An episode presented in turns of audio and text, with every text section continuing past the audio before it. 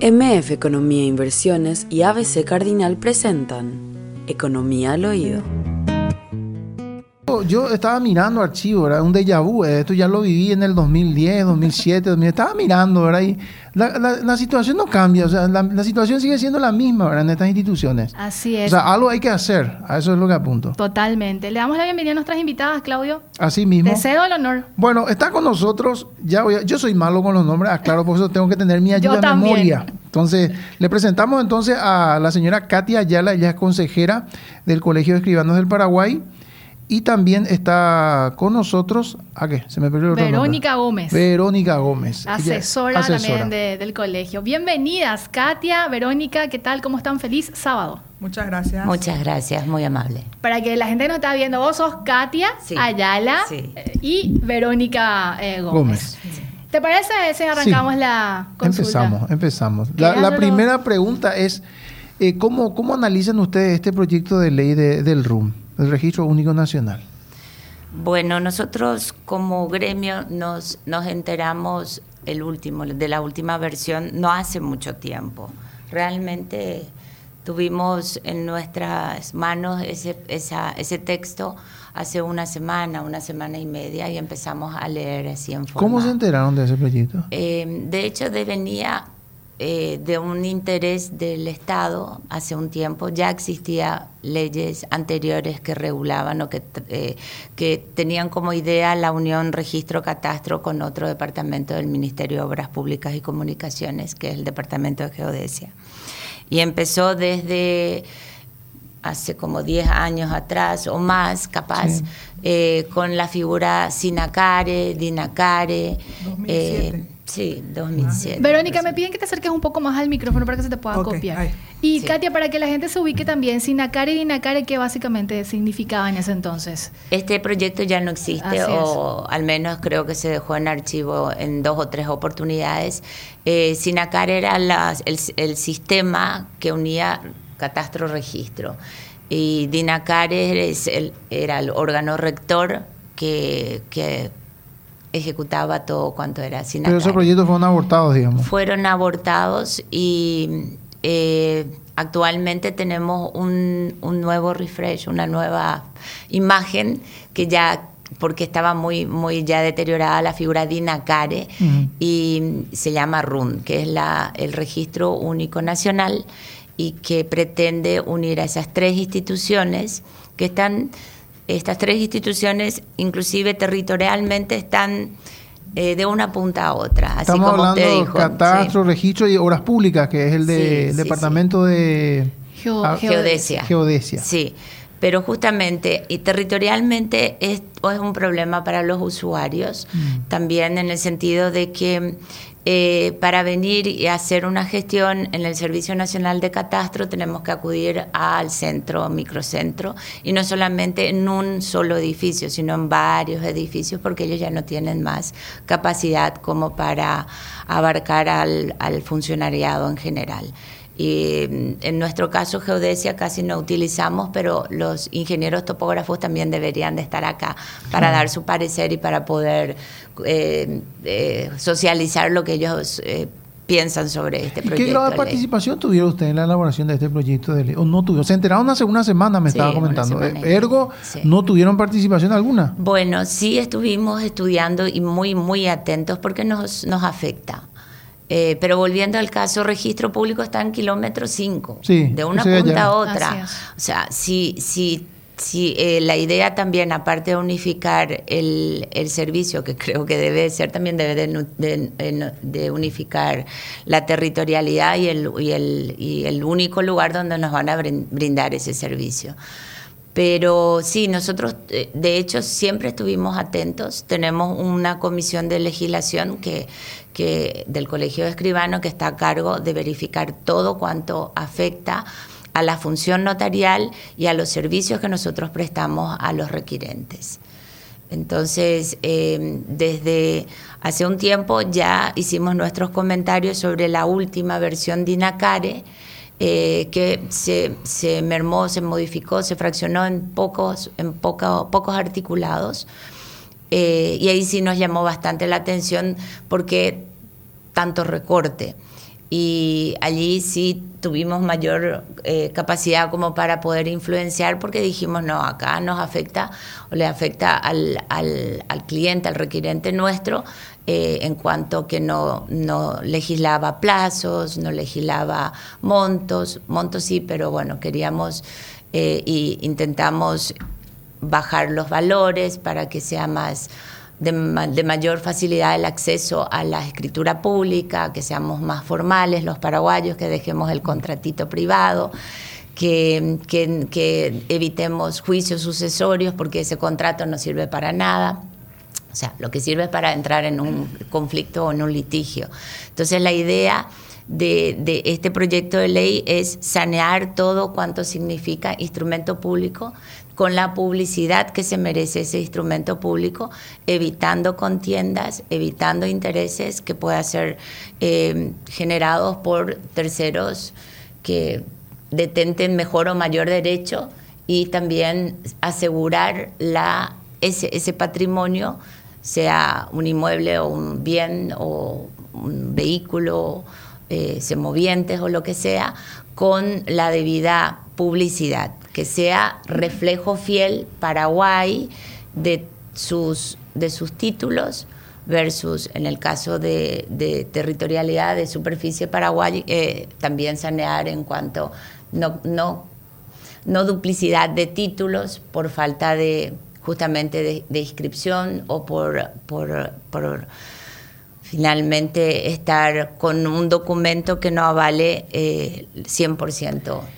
Katia, antes de, profundizar más en el proyecto del RUM, del Registro Único Nacional, sería interesante que la audiencia, y ya lo adelantaba de hecho Claudio, que lo vive muchas veces en carne propia, las dificultades que se enfrentan cuando tienen que hacer algún tipo de trámite con estas instituciones, pese a algunas incorporaciones y algunas innovaciones que se hicieron de un tiempo a esta parte, pero cuando nos situamos, por ejemplo, en catastro, cuando nos situamos en registros públicos o incluso eh, eh, los expertos que están en la parte eh, geográfica, por decirlo de alguna manera, em, se enfrentan a grandes dificultades y eso de alguna manera también termina impactando mucho cuando hablamos ya en un sentido general en el mercado inmobiliario. Sí, totalmente. Eh, yo creo que la mayoría del pueblo paraguayo sabe, sabe y sufre las consecuencias de presentar un plano georreferenciado o de presentar un proyecto eh, de partición o loteamiento mm. o de eh, tratar de conseguir tanto en el municipio como en el Servicio Nacional de Catastro las subcuentas corrientes catastrales, catastrales como para eh, someter al régimen de propiedad horizontal. Porque sin eso no se puede avanzar. sin eso no se puede avanzar y todo tiene su, su camino bastante largo, complejo. Eh, inclusive obtener un certificado catastral. Si bien hoy podemos ciertamente obtener online el problema, y ya hace años le dijimos a la dirección, a la directora del Servicio Nacional de Catastro, modifiquen sus formularios. Modifiquen sus formularios porque Catastro no es un ente eh, que crea o modifique derechos reales. O sea, el, el certificado catastral que yo solicito eh, debe de informar la titularidad, la descripción del inmueble, las coordenadas eventualmente, si coincide, si está eh, pagado el impuesto, porque es función del Servicio Nacional de Catastro verificar eh, la evaluación fiscal y el, y el debido pago de impuestos. Ese certificado, de la manera en que ellos encararon desde años atrás, no, no modificaron en su sistema digital lastimosamente, y nos exige a los escribanos poner clase o naturaleza del contrato.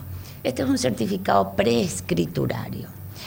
Eh, de casualidad o cosas de la vida, registro no tiene una base de datos, pero catastro sí tiene una base de datos que está y es de, de, acceso libre a cualquiera de las personas que pueda acudir con una cuenta corriente catastral y verificar si, si ese inmueble está a su nombre, si cuál es la dimensión y lindero. ¿Qué pasa? Catastro al expedir un certificado y al modificar la naturaleza del acto jurídico, yo le transfería a Verónica y Verónica después, al momento de la firma, de la escritura, dice, yo no quiero ya desisto de la operación. si, el, si el escribano no anula pagando de vuelta el, lo que corresponde por ese certificado, sigue a nombre de Verónica y el instrumento no fue celebrado. Entiendo. Catastro tiene miles de problemas en ese sentido y es más, las personas se alertan cuando ven, yo no hice, yo jamás transferí este inmueble, ¿qué pasa acá? Se ponen nerviosísimas los titulares o cuando de, alguna manera quieren volver a venderlo, ¿verdad? Hay que destrabar lo anterior. Ahí tenemos un problema gravísimo, porque por ejemplo, un escribano confecciona ese catastro que está diciendo Katia, pero sobre la marcha no sale el negocio jurídico. Después de 5, 10, 15 años, se quiere volver a vender y te piden que vos anules ese catastro que ingresaste hace 10, 15 años. ¿Qué pasa? El escribano falleció. A la vida. Entonces, eso es un peregrinar para todos nosotros. Pero no es solo eso. Catastro te exige más de lo que debería de exigir. ¿Por qué nos pide que hagamos una denuncia ante eh, comisaría del lugar que se extravió o que un porque te puede, se te puede extraviar un certificado catastral. Eh, es, todo un tema, porque a la larga nosotros consideramos que como ente no tiene el derecho de modificar. Ya le, le, facilitamos un formulario eh, que es acorde a los nuevos tiempos, del primer mundo y le dijimos, ustedes no tienen derecho a poner la pala, el, famoso este, la, pala la rueda. Exactamente. Porque sencillamente no se formalizó, o si se llegó a formalizar, quizás yo no quise comprar a mi nombre y en ese momento quiero decir, ponga nombre en mi sociedad X. Nosotros como eh, colaboradores del sistema le ofrecimos al Servicio Nacional de Catastro que formalizada la escritura le notificamos o le enviamos inscripta ya el, el, texto escaneado y ahí ellos sí van a tener una base de datos reales, fiables, etcétera. Pero antes no, y los miles de problemas y juicios que me imagino va a tener el Servicio Nacional de Catastro en ese sentido. Katia, el principal escollo o cuello de botella se da entonces en el Servicio Nacional de Catastro y después ya se vincula como algo, vamos a decirle, anexo a los registros públicos o también ahí tenemos problemáticas y problemas por resolver. Tenemos en ambas instituciones. El sistema registral hoy en día que abarca el catastro. te pediría que te acerques un poco más. Eh, bueno, nuestro sistema hoy en día que abarca registro y catastro, porque una escritura pública necesita de, de certificados preescriturarios y son estas dos instituciones las que nos dan, están bajo mucha presión. Eh, registro público, por ejemplo, carece de muchas computadoras, eh, papel, lápiz. Ellos se pasan, este, no ellos, el sindicato en verdad, se pasan eh, plagueándose por, esa cuestión. ¿Y qué pasa cuando vos tenés un registro así? Esto le causa pérdidas inmensas al Estado, inmensas, y a los usuarios en general.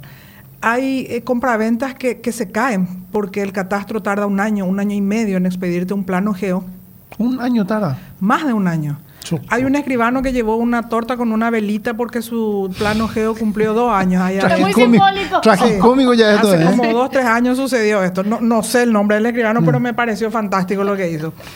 Entonces, también hay identificación errónea de las personas. Catastro tiene mal cargado su base de datos.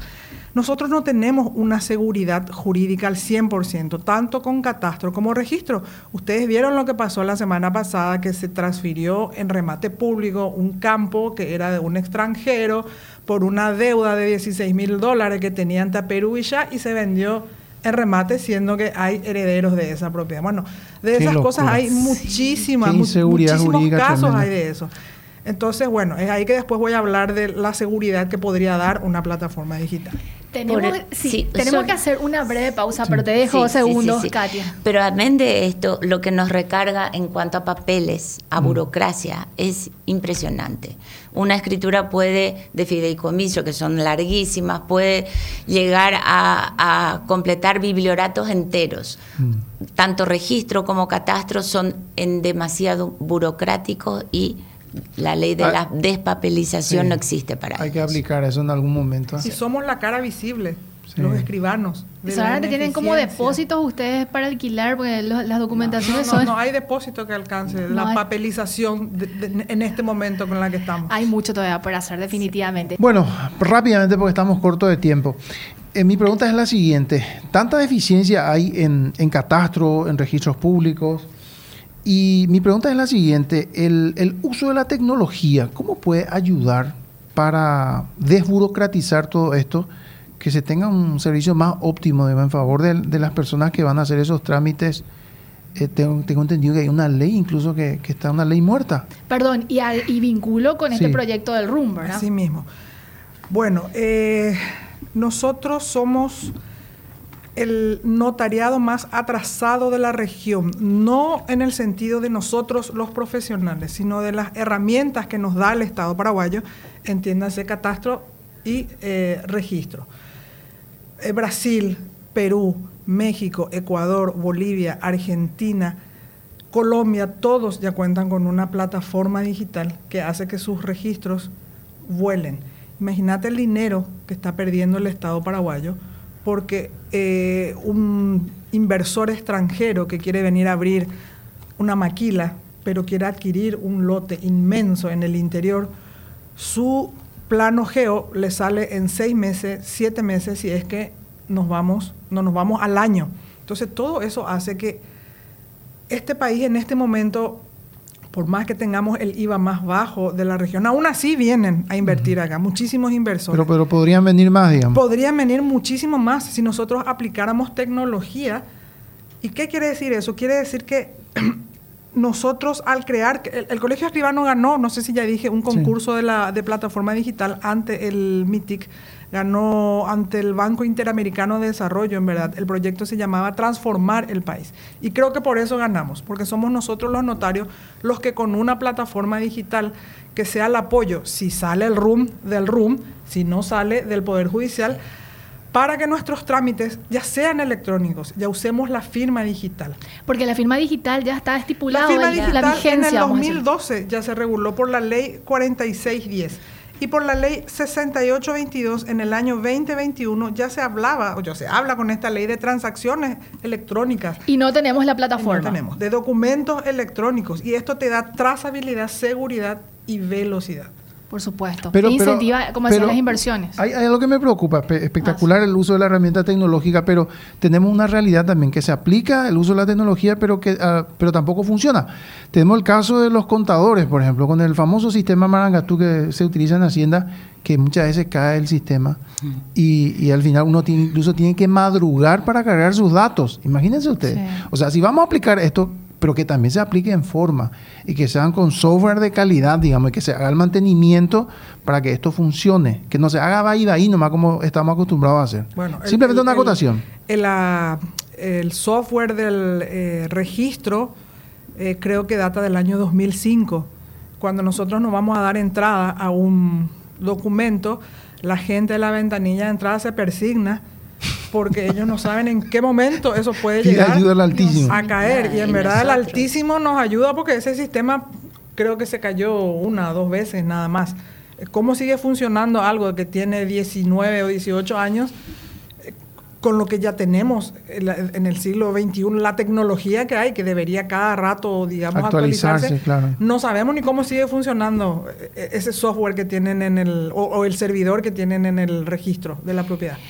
Eh, Katia, Verónica, nos quedan como dos minutos para irnos a nuestra última pausa, pero me quiero adentrar eh, ya con el tema del proyecto del Registro Único Nacional, porque decíamos antes del corte de Katia Verónica de que abarca varios aspectos, no solamente el inmobiliario, sino también el de marcas y otros vinculados. Así es.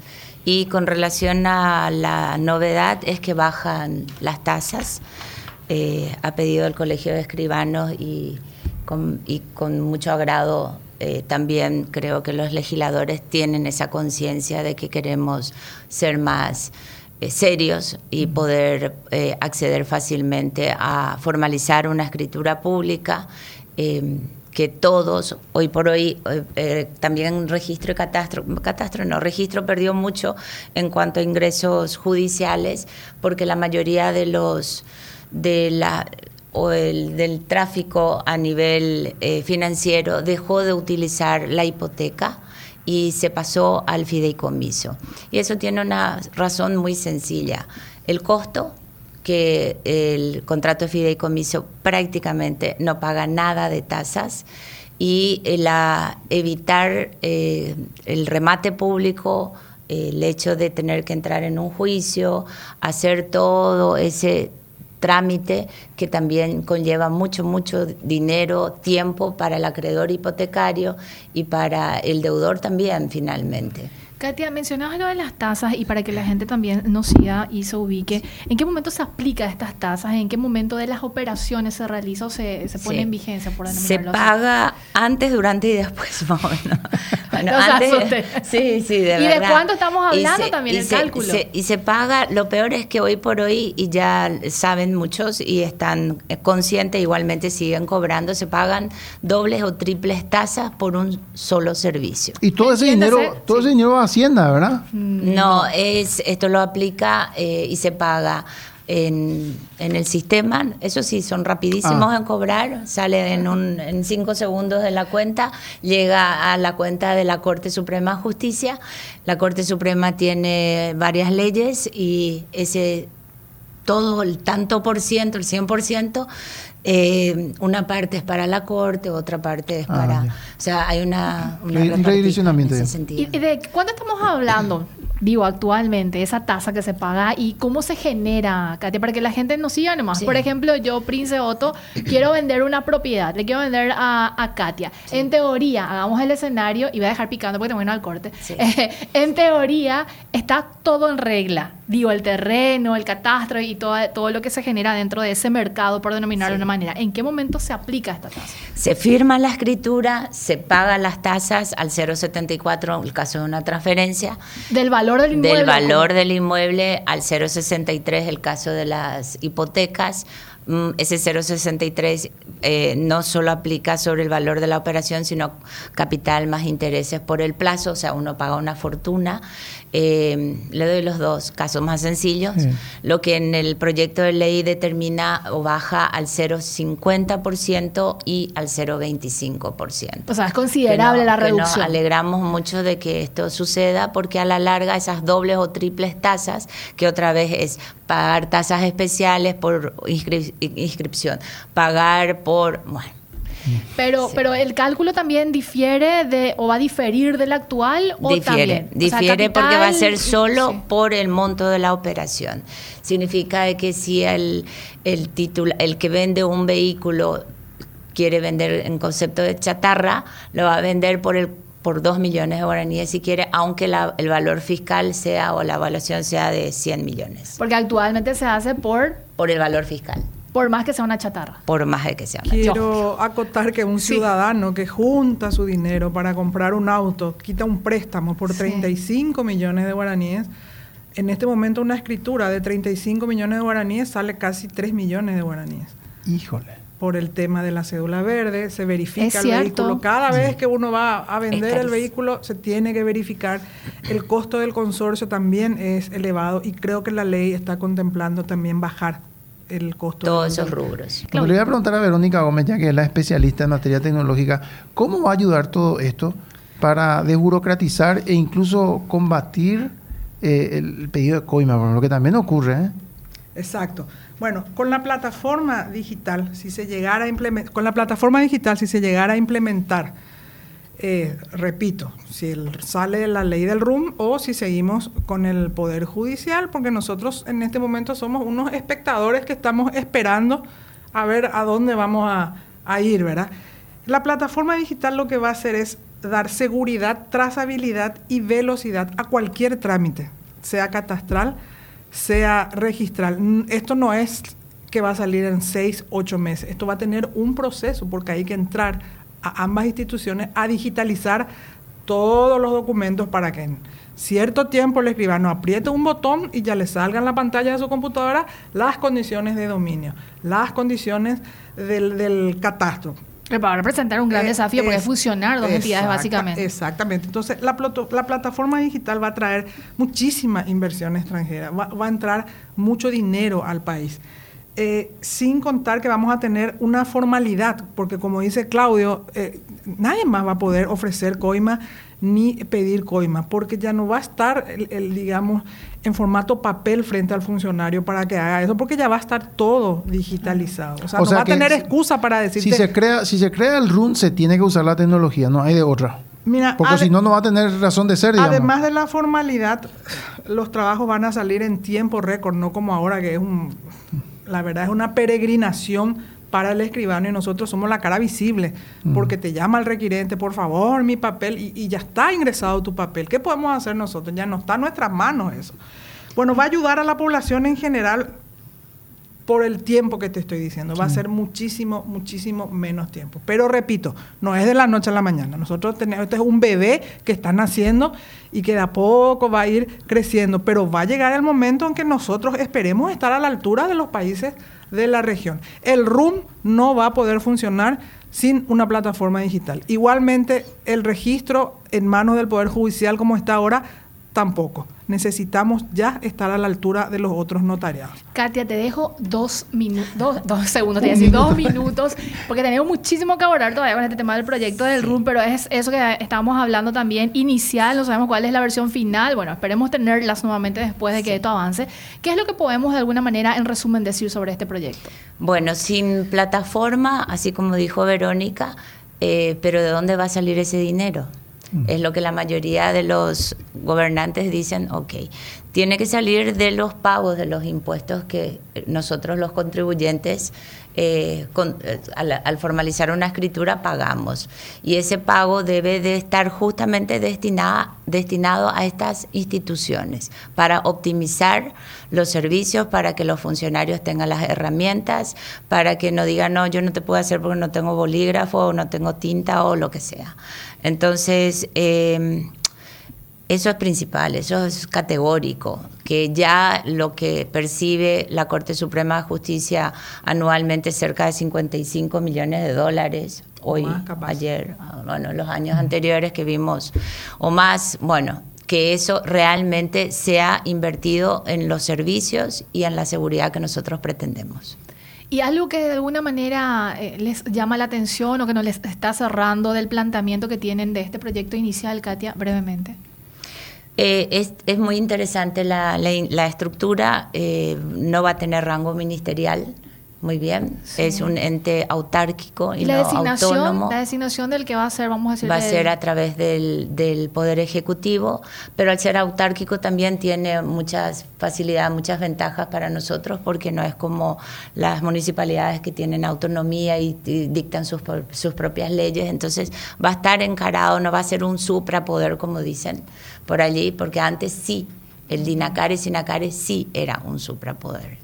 Y eventualmente escuché por allí que decía que eh, tiene muchas dependencias, muchas direcciones y más vale que tenga dependencias y direcciones si está trayendo tres entes eh, de diferentes brazos del que Estado. Que en un mismo espacio físico. Claro, eso sería lo Obviamente, ¿verdad? Sí, sí, sí.